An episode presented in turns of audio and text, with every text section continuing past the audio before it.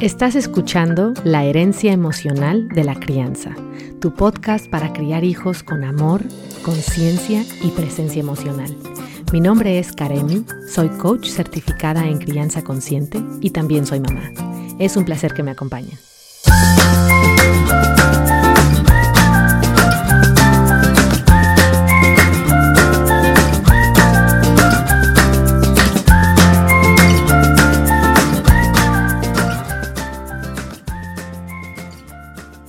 Hola a todos, gracias por acompañarme en este nuevo episodio.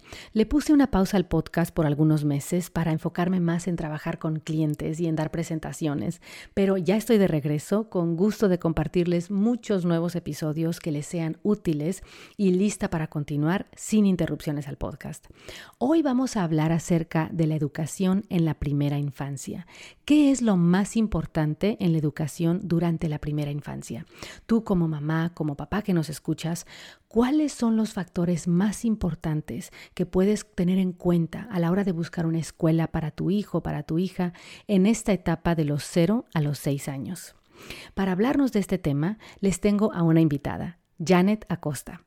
Janet inició sus estudios de licenciatura en Southwestern College aquí en Estados Unidos y obtuvo su grado asociado en desarrollo infantil. Hizo su licenciatura en educación temprana en National University. Cuenta con 14 años de experiencia trabajando con niños en edad preescolar. Actualmente trabaja en una escuela a la cual se le denomina escuela laboratorio para Southwestern College, ya que esta escuela, aparte de trabajar con niños en edad preescolar, entrena a estudiantes que cursan estudios en desarrollo infantil. Este centro de desarrollo infantil practica la filosofía Reggio Emilia. También Janet es parte del programa de mentores del estado de California desde hace cinco años, un programa que le ha dado la oportunidad de proveer un espacio de calidad donde los estudiantes puedan realizar sus prácticas profesionales. Estoy segura que podrán adquirir información valiosa de esta conversación con Janet. Vamos a empezar. Ok, Janet, muchas gracias por estar aquí como invitada en el podcast. Me, me, siento muy afortunada de que hayas podido participar y compartir conmigo y con la audiencia todos tus conocimientos, no nada más por tu formación académica, sino por tu experiencia en práctica a nivel profesional con todos los años que tienes trabajando con niños. Eh, te agradezco mucho que estés aquí el día de hoy. Sí, claro que sí, un placer, Karemi. Yo tengo pues el placer de conocerte como mamá de uno de mis niños en salón preescolar y ahora pues felicidades por aventarte con esto del podcast. Tuve la oportunidad de escuchar algunos de tus podcasts y padrísimos eh, y espero pues que esta información sirva de mucho para, para toda tu audiencia. Gracias, gracias. Pues mira, vamos a empezar con el tema, que es, ¿qué es lo más importante en la educación temprana. Como tú ya sabes, hay tantos diferentes tipos de enfoque. Eh, existe, sobre todo aquí en Estados Unidos, existen las escuelas charter, existe a nivel mundial, existe la Montessori, existe Reggio Emilia, existe Waldorf, existen las escuelas que se enfocan más en la naturaleza, tantos enfoques que hay. Y estoy segura que has visto tanto en los papás de tus niños en el salón como en general, que hay mucha incertidumbre a veces. ¿Cuál será la mejor escuela para meter a mis niños? Porque muchos papás sabemos que esta etapa es importante, ¿verdad? La, etapa de la primera infancia, cada vez hay más evidencia de que esta es una etapa importante y a veces entran muchos nervios de por dónde, cuál será la mejor. Y tú ves que no es como que algo sea lo mejor, el mejor método, pero sí sabes tú que hay componentes importantes para abordar las necesidades de un niño en crecimiento, sobre todo etapa preescolar, kinder. ¿Tú cuáles dirías que son esas y por qué? Correcto. Pues antes que nada, trabajando en el salón ese, por tantos años, si vienen los papás y su primera pregunta es, este, ¿son académicos? Les van a enseñar, ya sabes, lo principal, números, letras. Y yo tengo la fortuna de trabajar, digo fortuna porque me encanta este, la filosofía que practicamos, practicamos la filosofía Reggio Emilia y es todo el aprendizaje a través del juego. Entonces, cuando vienen los papás, es lo primero que, les informamos. No somos una, un preescolar académico, sin embargo, no quiere decir que los niños no aprendan. Eh, y lo primero que, el primer consejo que doy es, debes de conocer a tu, a tu hijo, a tu hija qué es lo, que a ellos les gusta, por dónde se van. ¿Sientes que necesita un poco de estructura o sientes que a ellos les, les interesa y se van más por el lado de, del aprendizaje libre, de, de, hacer muchas preguntas, son muy curiosos, este, quieren saber más, pero de una manera diferente, no de estar sentados y, viendo o leyendo que no tiene nada de malo, pero si tú ves a tu hijo que es el que le gusta estar a pasar mucho tiempo afuera y le llama mucho la atención insectos o lo que ve en el cielo, este, se da cuenta de, árbol, de los árboles y todo ese tipo de cosas. Entonces es, yo creo que lo primero es conocer a, tu hijo y a tu hija para después investigar y saber un poquito las diferentes filosofías y si puedes, si tienes la oportunidad de visitar las escuelas, eso está padrísimo. Yo recuerdo que tú viniste a la escuela porque ya te habías informado acerca de la filosofía y tú conociendo a Lucas, como les dijiste, ¿sabes qué? Conozco a Lucas, yo sé cómo es, siento que esto va a ser lo, ideal para él. Y así fue como inició Lucas con nosotros y tú viste cómo él se fue desarrollando y cómo alimentábamos su curiosidad. Si él hubiera ido a una escuela típica, a lo mejor ese lado no hubiera sido alimentado de la misma manera que nosotros lo hicimos. Entonces, ¿cómo les gusta aprender? ¿Cómo le gusta aprender a mi hijo? ¿Qué, es lo que le interesa? ¿Cómo se interesa de aprender diferentes cosas? Sí, siento que algo muy importante que resaltas es que ustedes fomentan mucho la curiosidad del niño. Y, siento que eso es algo muy valioso que pueden escuchar mamás, papás que estén escuchando, porque creo que todos los niños son naturalmente curiosos y tienen un hambre por conocer y por aprender, pero aprender para ellos es, e, es descubrir algo, no que se les siente y hacer ya cada vez planas y planas de algo, ¿no? Que como bien dices, si hay niños a quienes les guste y tengan una inclinación por hacerlo, sobre todo digamos si tienen hermanitos mayores que ya están empezando a aprenderlo y ellos también lo quieren hacer, perfecto. Uno se está alineando con eso que está mostrando el niño, ¿no?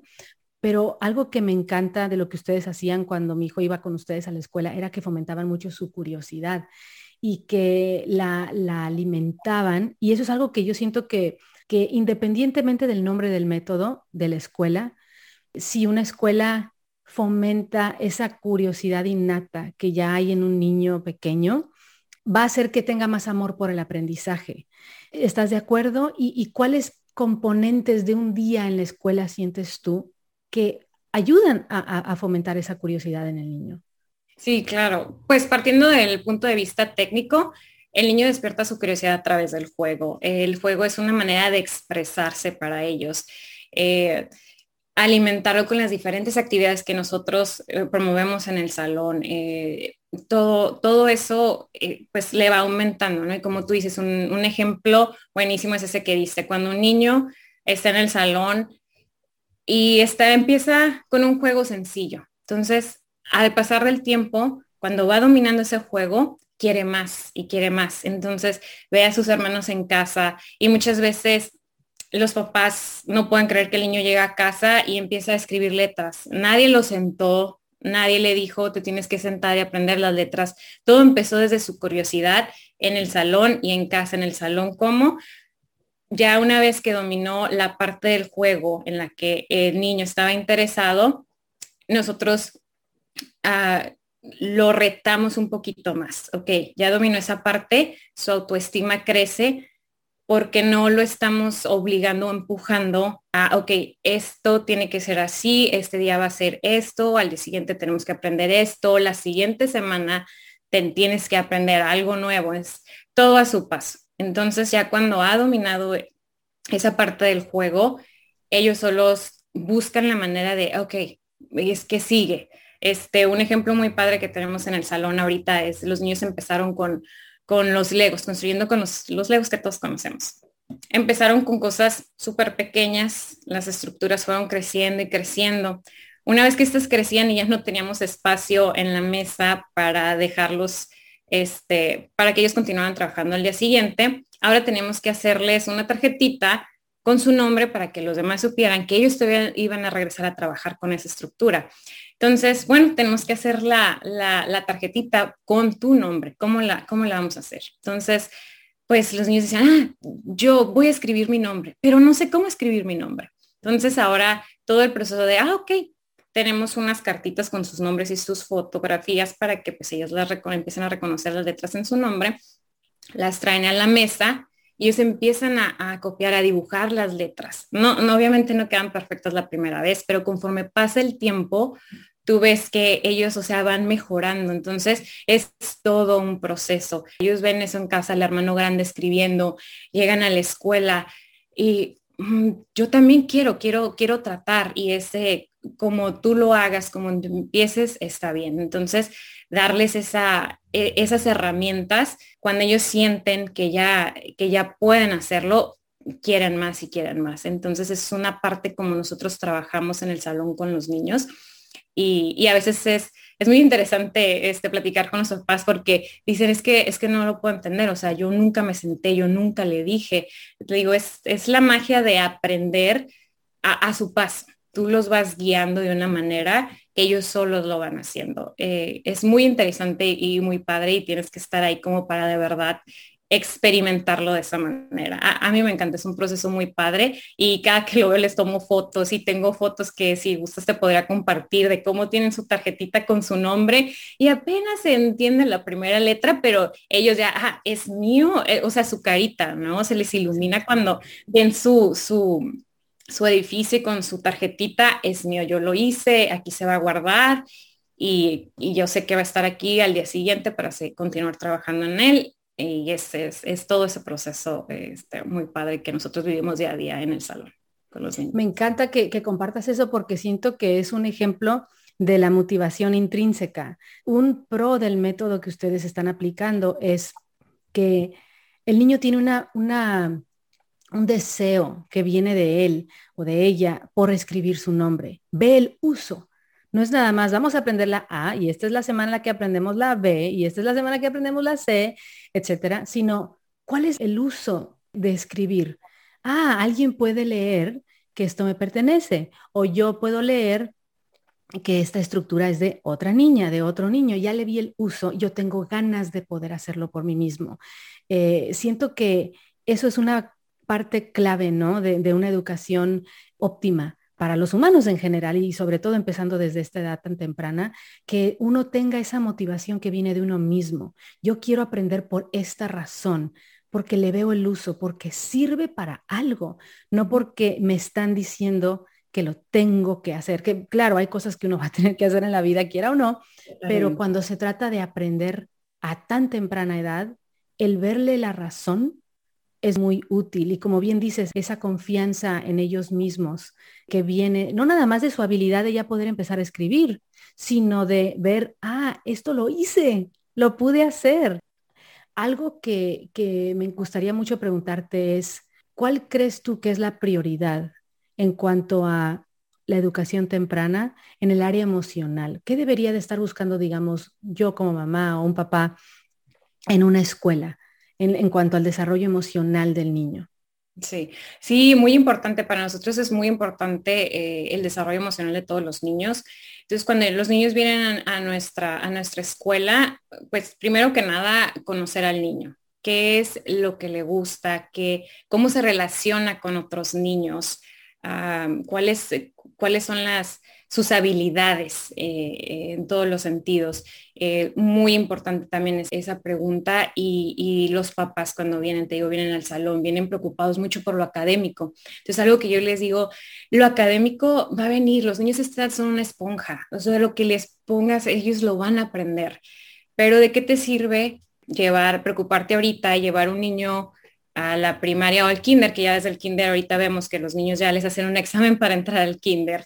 Este, los papás este, vienen bien preocupados y me dicen, ¿sabes qué? Es que no sé cómo le voy a hacer, no, no vas a saber escribir, no vas a saber los números. Y digo, sí los vas a ver, sí lo saben, pero es que no, aquí ustedes no les enseñan. pues no les enseñamos tal cual sentándonos y diciéndoles tienes que hacer una plana de números o tienes una, una plana o hacer una plana de letras, pero estamos aprendiendo eso a través del juego, este, canciones, contando cosas que vemos en el salón sin querer. Entonces, ahorita lo que tenemos que preocuparnos es alimentar ese lado emocional, porque cuando el niño vaya al siguiente nivel de escolaridad, ¿de qué te sirve un niño que sepa hacer todo eso cuando no se sabe relacionar con otros niños? Cuando el niño se va se, no se va a sentir listo, no va a tener la suficiente autoestima para hablar y decir, no estoy listo para hacer esto, este, me gustaría hacer esto, eh, para, como lo mencionaba anteriormente, relacionarse con sus amigos, hacer amistades, que eso también es muy importante. Queremos niños saludables, queremos niños que jueguen, queremos niños que interactúen este, positivamente con otros niños. Entonces, nos estamos enfocando mucho en lo académico y estamos dejando de lado esto que es súper importante. Queremos mandar niños a la escuela que, que sean, que muestren empatía hacia otros, que si algo pasa, tenemos estos niños en, el salón que a los cuatro años ven que un amiguito se cayó y corren y estás bien, necesitas algo.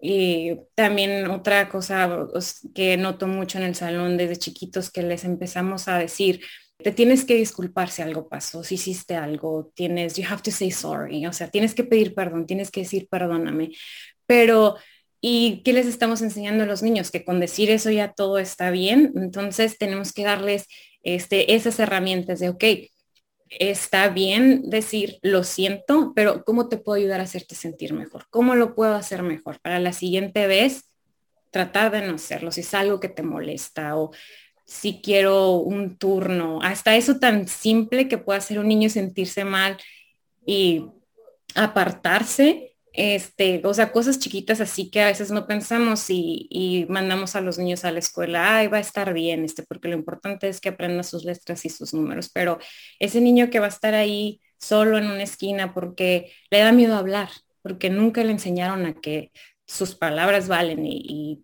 tiene que ser escuchado y de, una manera respetuosa, obviamente.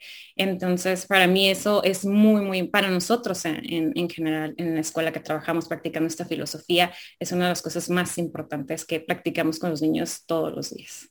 Me, ah, me recuerda esto que, que estás comentando, va completamente en línea con lo que he leído del Centro de Desarrollo Infantil de la Universidad de Harvard, que habla extensamente acerca de las necesidades de eh, desarrollo de la salud mental de, los niños y lo importante que es que una escuela pueda ser esa como contención emocional para los niños, que, no se vea como si la educación únicamente se tratara de letras, números, eh, aprenderse planetas, etcétera, sino de conocerse uno mismo, conocer que al conocerse uno mismo, uno también está pudiendo conocer a los demás, sus necesidades emocionales, cómo verbalizo lo que necesito, que es lo que comentas, cómo puedo aprender a ser asertivo sin ser grosero, a escuchar a otros, a tomar un turno, a disculparme, pero, pero no porque me lo dijeron, sino porque estoy desarrollando empatía y estoy aprendiendo a ayudar y a explorar y a decir lo que pienso y siento, todas esas habilidades que sinceramente aún a la edad adulta estamos practicándolas. ¿Cómo puedo decirle a mi pareja lo que siento sin llevármelo al nivel de que ya exploté emocionalmente y que el otro azotó la puerta? Esas son habilidades de toda la vida y tristemente a muchos de nosotros no se nos enseñó, se nos reprimió nuestro sentimiento de tristeza, de ansiedad, de enojo. Ah, pero sí salimos habiendo aprendido ABC, etcétera. Y, siento que esto es tan importante lo que mencionas y siento que le puede dar mucha tranquilidad a, las mamás, a los papás que estén escuchando, de que lo, el lado académico va a venir, van a aprender. Los niños tienen un cerebro que está en desarrollo y que naturalmente van a adquirir esa información conforme avancen en sus años académicos, en sus grados. Pero si en estas bases, en esta base de primera infancia no se desarrolla que el niño se conozca a sí mismo, que sepa expresarse, que se sepa entendido y seguro, porque estoy segura que tus alumnos, por, todo lo que me comentas que es prioridad para ustedes, tus alumnos se sienten seguros contigo. Y un niño que no se siente a salvo no puede aprender porque está en estado de miedo y de alerta. Correcto.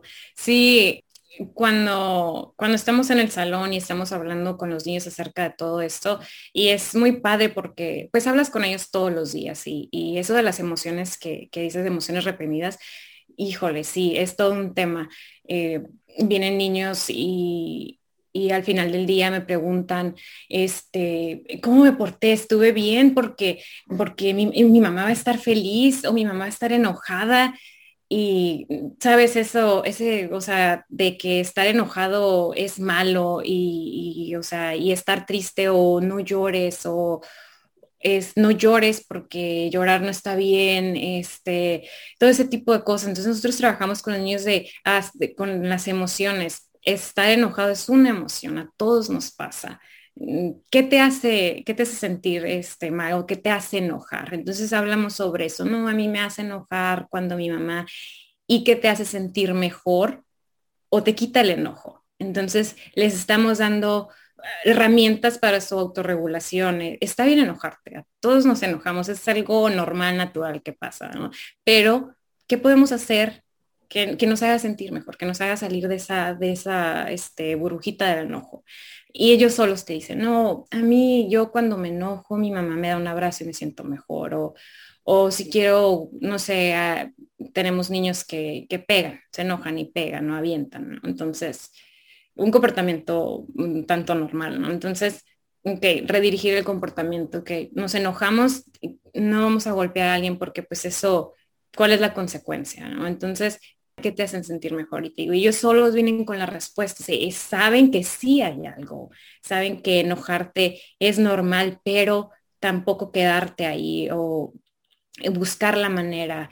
Entonces, y como lo dices, sí, qué padre hubiera sido que, todos hubiéramos tenido esa oportunidad, ¿no? De que ahorita el, problema de este, muchas personas que, y me incluyo, ¿no? Que, que, no sabemos decir que no. Y es algo en lo que, bueno, yo he estado trabajando y sé que mucha gente también trabaja en eso porque cuando estábamos chicos era, o sea, no, o sea, todo tienes que ser complaciente, todo lo que te digan, sí, si no es falta de respeto, este, mm, este, calladita te ves más bonita, si estás sentada, no hablas, no dices nada, es que significa que eres una niña bien portada. Eh, sabemos ahorita que eso no es cierto, o sea, les estamos dando el mensaje equivocado a nuestros niños. Estar sentada y callada no quiere decir que seas bien portada, quiere decir que algo te está pasando. Cuéntame, o sea, ¿qué, qué pasa? ¿No? Queremos ver niños saludables, queremos ver niños que puedan verbalizar, como lo mencionabas, sus emociones, eh, y, pero los tenemos que ayudar, les tenemos que dar esas herramientas. Entonces esto es una práctica, es algo que yo, yo sé que no es fácil y pues yo tengo muchos años haciendo esto, entonces eh, te puedo compartir tips y, y, todo, pero al final del día lo que te va a ayudar es la práctica, hacerlo en casa con, con tus niños. Eh, eso es lo que, en lo que en verdad te va a ayudar. Exactamente. Algo que, que te agradezco que hayas compartido es lo que comentas de que lo que tú estás trabajando en tu persona y como bien dices, o sea, todos tenemos nuestras áreas, pero eso siento que dice mucho de tu compromiso por lo que has aprendido y por transmitírselo a estos pequeñitos, a estos seres humanos que acaban prácticamente de llegar al mundo, porque lo que también muestra la psicología del desarrollo y tantos campos que tienen que ver con la salud mental es que uno va a transmitir lo que uno tiene, ya sea a nivel consciente o inconsciente, pero uno lo va a transmitir y siempre uno tiene que empezar por uno mismo. Y qué afortunados, francamente, tus alumnos de tenerte como maestra porque tú estás trabajando en áreas tuyas y conforme tú vas aprendiendo las aplicas a tu propia vida, a tu propio crecimiento y es la única forma en la que uno genuinamente puede transmitírsela a, los demás. Si, si, es solamente tengo conocimientos académicos, voy a hacer esto, A, B en la escuela,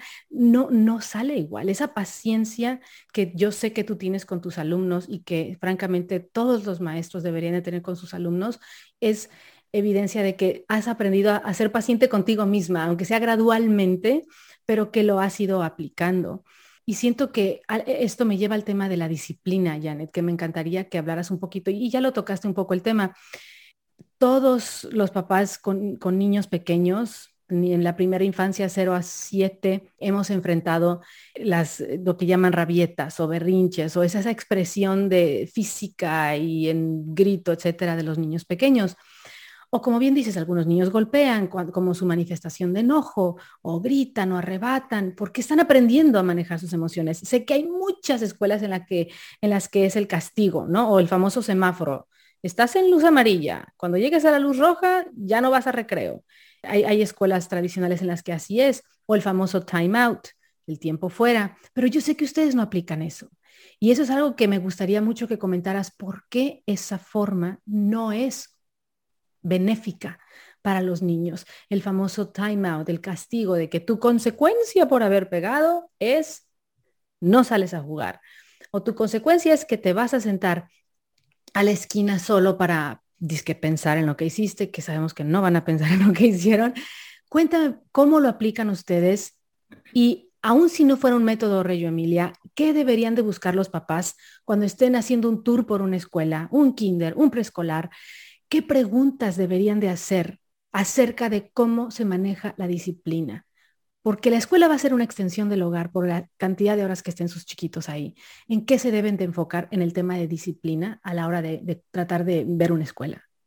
Sí, pues la pregunta, la pregunta tal cual, este, ¿cuáles son sus formas de disciplinar o manejan alguna forma? Este, nosotros siempre decimos a los papás, aquí no existe, he escuchado que en algunas escuelas, y sin juzgar, simplemente estoy hablando lo, que se me ha compartido, existe esa del semáforo, no estoy familiarizada con ella, la del time out, sí, la he escuchado de papás y escuelas.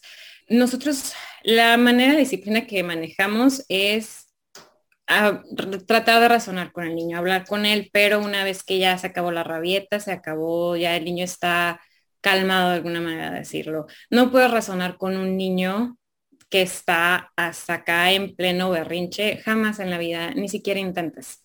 Entonces, cuando un niño está frustrado y también ver qué fue lo que ocasionó eso. Muchas veces no nos paramos a pensar, este, ok, está haciendo, eso es algo típico o pasó de la nada, qué, fue lo que, lo que causó eh, este comportamiento.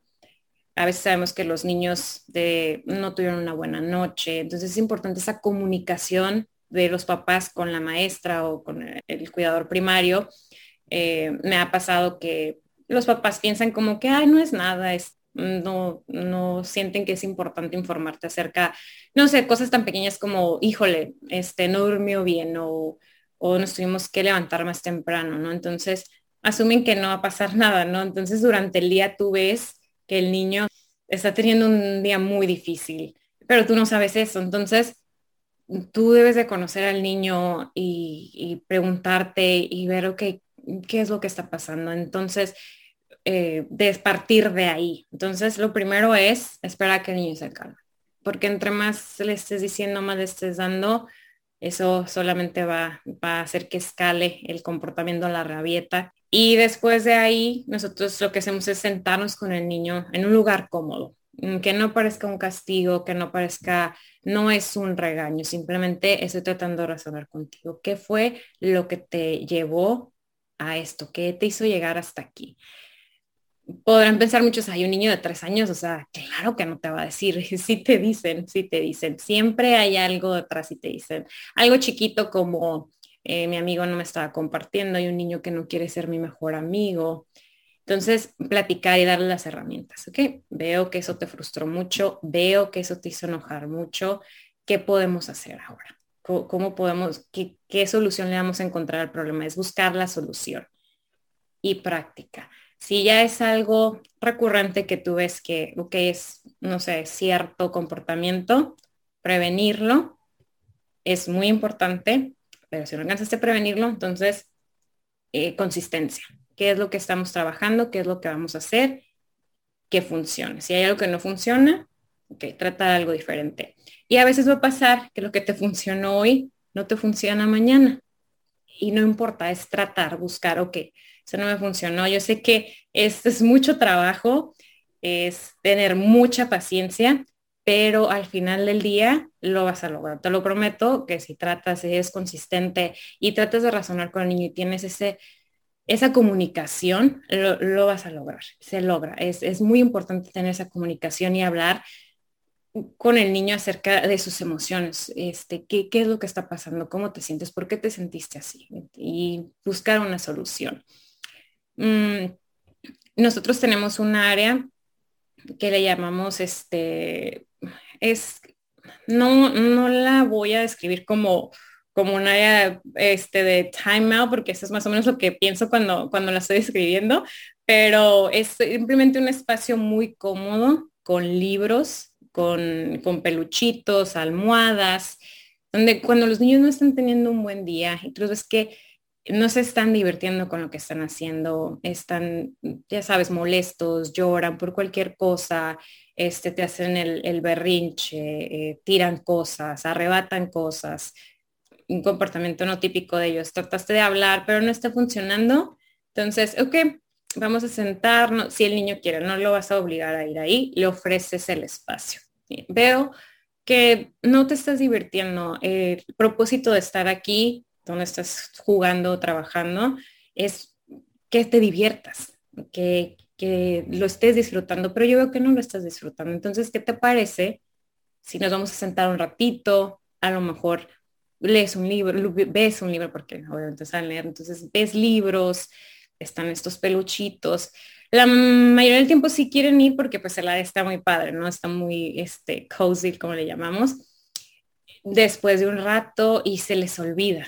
Entonces, y ya que se olvidó, veo que te sientes mejor, parece que ya estás listo para reintegrarte al grupo donde estabas trabajando, ¿ya? Y práctica, y ya otra vez. Entonces, como lo mencioné antes, es, suena como que mucho trabajo, pero una vez que, eh, que lo practicas con, con los niños eh, al día a día, ya instantáneamente tú ya sabes qué hacer. Entonces, este, papás, no se ven por vencidos. Yo sé que es mucho, como lo dije, mucho trabajo, pero este, al final eso va a funcionar mejor. Porque, ¿qué pasa cuando, ah, lo que yo creo que pasa cuando hacemos esto del time out y cómo estás ayudando al niño? ¿Qué le estás, qué es el, cuál es el mensaje que le quieres dar al niño cuando haces eso? El mensaje que nosotros les queremos dar es, ok, no, no estás teniendo un buen momento, ¿Qué puedes hacer cuando eso te pase? Y nosotros como adultos lo podemos hacer también. ¿Sabes qué? No me siento bien. No, no me siento a gusto. Necesito un tiempo para mí, relajarme, saber qué pasa, qué me está pasando. Me siento mejor, me reincorporo a mis actividades normales no me siento bien, a lo mejor tengo hambre, a lo mejor estoy cansada, no dormí bien. Entonces sí, muchas veces eso es cositas así tan pequeñas afecta a su comportamiento de esa manera. nosotros notamos una, una niña que estaba teniendo un comportamiento agresivo y era a la misma hora del día. Y la estuvimos observando. Entonces, pues nuestras observaciones, tomando notas. Y casualmente, antes de que mostrar el comportamiento agresivo, ella te decía, I'm hungry, tengo hambre.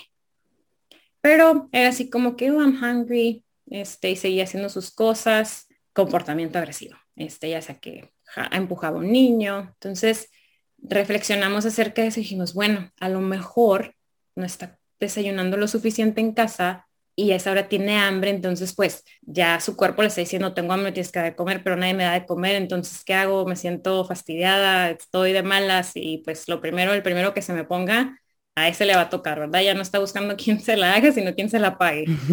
Entonces, como decimos, ¿verdad? Entonces, platicamos con la mamá y me dijo, ¿sabes qué? Le voy a dar un poquito más de comer. Nosotros este, adelantamos la hora del snack o colación y santo remedio. Se acabó no volvió, ya le estábamos dando su snack a la, antes de la hora que estábamos viendo este, el comportamiento. Este, o si nos retrasamos un poquito, decíamos, oh, vamos a empezar la transición para la, hora de, del snack porque ya vamos a comer. Entonces era de que, ok, ya, me, ya voy a comer. Ya sabía ya. Y sí, se acabó es buenísima para comer. Ya después yo me sentía mal porque decía, ¿cómo no me di cuenta? Esas pequeñas cositas, pero como digo, toma tiempo, tienes que observar, conocer al niño y cositas así que a veces pensamos que no pueden afectar, lo hacen, hacen la diferencia así grandísima, Norma. Muchísimas gracias por compartir todo esto. Siento que lo que todo lo que dices, que, que, que todo lo que has comentado ahorita, lo que tiene en común es ver la necesidad del niño, ver la necesidad, no la superficie, eh, sino al ver el comportamiento, ver qué habrá, como dijiste ahorita, qué te hizo enojar. No fue así, no se trata a los demás, que claro, luego lo abordas con otras palabras, pero primero tu, tu pregunta fue como de detective, ¿qué pasó? ¿Qué pasó? ¿Qué te hizo sentir así? Y obviamente tomar en cuenta que son chicos, que su cerebro está en desarrollo y todavía la parte del cerebro, el área del cerebro que está a cargo de, de, regular las emociones, apenas empieza a desarrollarse, la famosa corteza prefrontal, eh, y tú estás viendo la necesidad, tanto en la niña, el ejemplo que das, como en si alguien pegó. Y algo muy que me encanta que mencionaste y gracias, ese rincón. Y la gran diferencia que hay entre ese rincón que mencionas y el time out es algo que menciona mucho el doctor Daniel Sigo, un neurólogo psiquiatra eh, muy reconocido. Y me encanta que lo hayas descrito así porque precisamente, precisamente así lo describe él, que es la clave es que tú le sugieres al niño, tienes ganas de ir ahí. Porque si no lo viven ellos como un rechazo, como un no te acepto con tus sentimientos de enojo. No te acepto ni te aceptamos en el salón, ni en la casa, ni con nadie si tú te portas así. Ellos lo viven como no me quieren cuando me siento así. Entonces el mensaje inconsciente que se dan es hay que reprimir esto que siento porque si no me van a alejar de, de quienes quiero estar, de mis amiguitos, de mi maestra, de mi familia. Y esa invitación a ese rincón tan acogedor es una forma de darle pues, herramienta al niño de para calmarte, si no funcionó platicar ahorita, es, ah, mira, un lugar acogedor. Porque luego, como no lo aprendimos de niños, ¿qué hacemos de grandes? Buscamos la comida o buscamos comprar en línea o buscamos mil cosas porque nadie nos enseñó qué hago con mi enojo, qué hago con mi frustración, qué hago con mi ansiedad. O espérate, ah, tengo que reconocer que siquiera lo estoy sintiendo porque muchos de nosotros ni siquiera sabemos lo que estamos sintiendo. Y nada más sentimos, sabemos que nos sentimos como un poco inquietos, un poco alterados. Ah, ¿Qué hago? ¿Qué hago con esto? Es muy incómodo. Eh, voy a ir a comer un chocolate. Y, y, lo que tú estás enseñando y lo que estás recomendando es, ¿cómo te sentiste? ¿Te sentiste frustrado? Ah, ese vocabulario emocional. Me sentí triste, me sentí enojado, me sentí celoso, me sentí ABC. Ah, ¿cómo lo podemos expresar? ¿Cómo lo que se te ocurre? Es otra cosa que me encantó que dijiste que si, digamos, el niño dice, este niño no quiere ser mi mejor amigo, en lugar de tú decirle, no, pues a la gente no hay que obligarla a que sean nuestros mejores amigos, no. Ah, ¿cómo lo podemos solucionar? Ah, ahí estás desarrollando la habilidad de resolución de problemas en un chiquito de 3, 4. Todas esas cosas, gracias por compartirlas, Janet, porque siento que es oro lo que estás diciendo y que independientemente de dónde viva la persona, que ahorita las personas que nos estén escuchando, independientemente de dónde viva, Latinoamérica, España, Francia, etcétera, que sepan que no se trata tanto del nombre del método educativo, que claro, cada nombre representa ciertas prácticas, pero independientemente del nombre, que la escuela, que la maestra, el maestro aborde estas necesidades emocionales, estas necesidades de desarrollo, es clave. Muchísimas gracias. Siento que estamos ya, creo que sí, ya llegamos a, a nuestro tiempo. Antes de terminar, te quiero preguntar, si quieres compartirnos algo que yo no te haya preguntado, que tú sientas que es valioso, que tú quieras compartir con las personas que estén escuchando. Sí, que no menospreciemos el juego, porque siento que muchas veces como adultos vemos niños jugando y dices, ay, solo está jugando. Que le demos el valor que en, verdad tiene el juego para el niño. Es, es su manera de aprender, que que los, como papás, que nos demos el tiempo de conocer eh, a nuestros hijos y ver qué es lo que los motiva. Y yo sé que a veces este, materiales son muy caros, pero cosas tan, tan básicas como exponeros estos, nosotros usamos materiales que, que les llamamos loose parts, no sé este, cómo traducirlo, perdón, pero son como los rollos de, de papel de servilleta, tapas, o sea, ese tipo de cosas no necesitas gastar mucho dinero, pero exponerlos a ese tipo de materiales y, ver el juego desde otra perspectiva, desde la manera como, como los niños están aprendiendo, cómo están interactuando con el mundo que los rodea y darles ese valor. Y de verdad apreciarlo y verlo como lo que es, la manera en que ellos están aprendiendo. Y sí, ser conscientes de todo esto y estar ahí, estar presentes. No, no tienes que estar ahí jugando con el niño. Cuando digo estar presentes es observándolos y escuchándolos. Gracias. Sí, y esto nuevamente, ya para cerrar lo que mencionas de la importancia del juego, ese podría haber sido todo un tema que abarca, puede abarcar horas, es tan extenso, pero va en línea con lo que también recomienda este Centro de Desarrollo Infantil de la Universidad de Harvard, la importancia del juego como una forma de aprendizaje y ver el juego como una necesidad para los niños y cómo no nada más alimenta su desarrollo social, emocional, intelectual, sino que también les ayuda a conocerse, a conocer a los demás, a poner en práctica lo que ellos están aprendiendo en su vida. Y esa siento que cada vez es más común, eh, a lo mejor más en, bueno, en general yo lo veo aquí en Estados Unidos mucho, esa presión que muchas veces reciben los papás de que, ¿cómo voy a saber si está listo para, el kinder? O en el kinder, tengo que prepararlo para la primaria. Y si bien es bueno planificar, eh, no cegarnos a solamente ver al niño como alguien a quien hay que preparar para el año que entra, sino honrar la etapa en la que están. Están en esta etapa y en esta etapa lo más valioso es el juego, es la conexión, es el ayudarles a darles herramientas emocionales. Muchísimas gracias, Janet, por todo. Gracias por tus conocimientos, por compartirlos, por tu tiempo. Te agradezco mucho todo lo que compartiste. Sí, de nada, un gusto, Karemi. Mucha suerte y gracias por la invitación. Muy bien, pues así termina nuestra conversación con Janet. Espero que te haya sido útil si es que estás en búsqueda de escuelas para tu hijo, para tu hija. Recuerda, si bien la filosofía educativa te puede decir mucho acerca de cómo una escuela aborda la educación, lo que más importa son los componentes de los que hablamos en esta conversación. No nos dejemos llevar por el nombre de un método u otro, sino que mejor enfoquémonos en cómo abordan las necesidades de nuestros hijos, las necesidades de desarrollo que se necesitan cubrir. Te deseo lo mejor en tu búsqueda y si tienes cualquier duda, contáctame. Me encanta escuchar tus preguntas y tus comentarios. Sígueme en Instagram en arroba coachcaremi.es, coach C-O-A-C-H, caremi con K. .es o mándame un correo a info. Ahora subo episodios cada 15 días, así que aquí estaré en dos semanas.